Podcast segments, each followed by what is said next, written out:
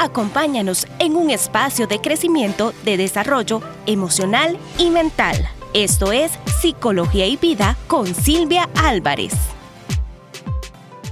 El suicidio es la tercera causa, de muerte después de los accidentes de tránsito y las muertes por VIH. El suicidio es el acto por medio del cual la persona se quita voluntariamente la vida.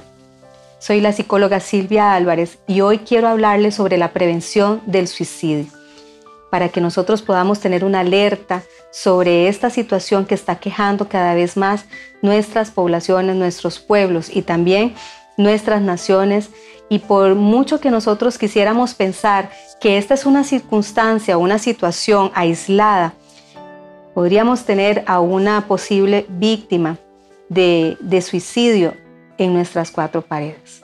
Nosotros tenemos que tener una alerta y poder ser sensibles a lo que está viviendo nuestros jóvenes, nuestros niños, nuestros familiares dentro de casa.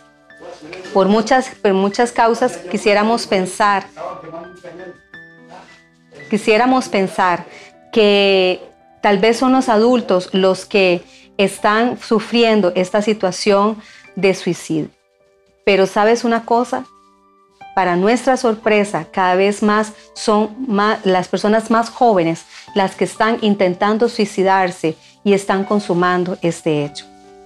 También por esto, eso es uno de los objetivos de este, de este tema el día de hoy, para que todos nosotros podamos estar alertas y podamos nosotros también derribar esos mitos y también poder ver esos factores de riesgo que podemos estar viviendo o algún amigo tuyo puede estar viviendo o algún familiar puede estar viviendo y que puede estar a un paso de eh, consumar un suicidio. La depresión es la mayor causa o el mayor factor de riesgo eh, que hace que las personas consumen el suicidio. Otra de las causas o de los posibles factores de riesgo, eh, aparte de la depresión, es la violencia en la pareja. Sí, la violencia en la pareja, la violencia intrafamiliar. Y cuando hablamos de, esas, de ese tipo de violencia, estamos hablando de violencia a nivel sexual, violencia psicológica, violencia física, violencia este, también patrimonial, cualquier tipo de violencia que ha estado establecida, ¿verdad? Eh, eh, literalmente en nuestra, en nuestra bibliografía y también está... Eh, por la Organización Mundial de la Salud está categorizada, es un factor de riesgo no solamente para el suicidio, sino también para otras cosas. Pero en este tema que es en sí el suicidio, tenemos que tener alerta a esa violencia intrafamiliar y a esa violencia en medio de la relación de pareja.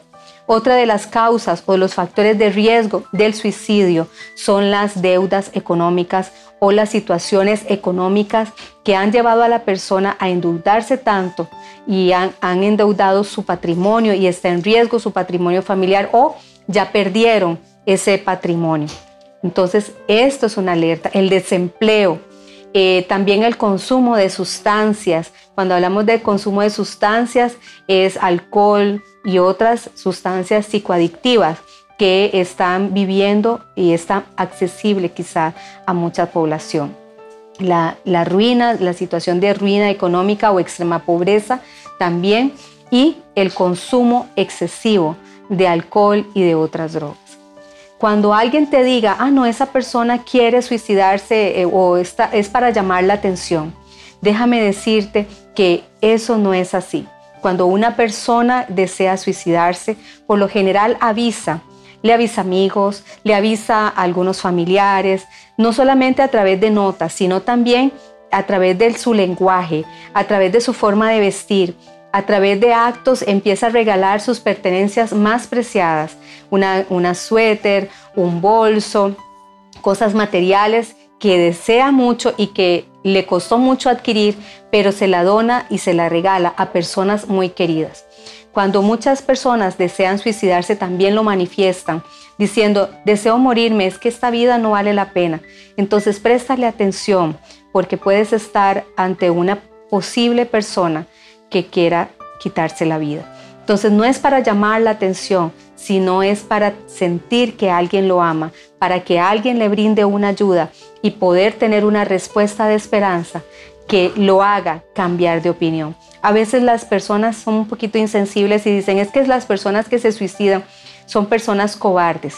No, en realidad el suicidio ha sido la única respuesta que han encontrado a su dolor, a su tristeza profunda y a esa situación de pérdida, de duelos y esa situación de violencia intrafamiliar que no han encontrado otra respuesta. Cuando otra persona te diga hablar sobre el suicidio es promoverlo, tampoco es así, eso es un mito. Entendemos el concepto, entendiendo el concepto, conociendo las señales, las posibles causas, los factores de riesgo y lo que podemos hacer, más bien promovemos el, el conocimiento sano, profesional de esta situación que está quejando a nuestra población y cada vez más nos está robando la vida de nuestros jóvenes y de nuestros niños. Podernos darnos cuenta que la población de riesgo no solamente es una población adulta entre los 20 y los 30, sino que estamos hablando de niños de 8, 7, 6 años que se, se están suicidando, es una alerta muy grande.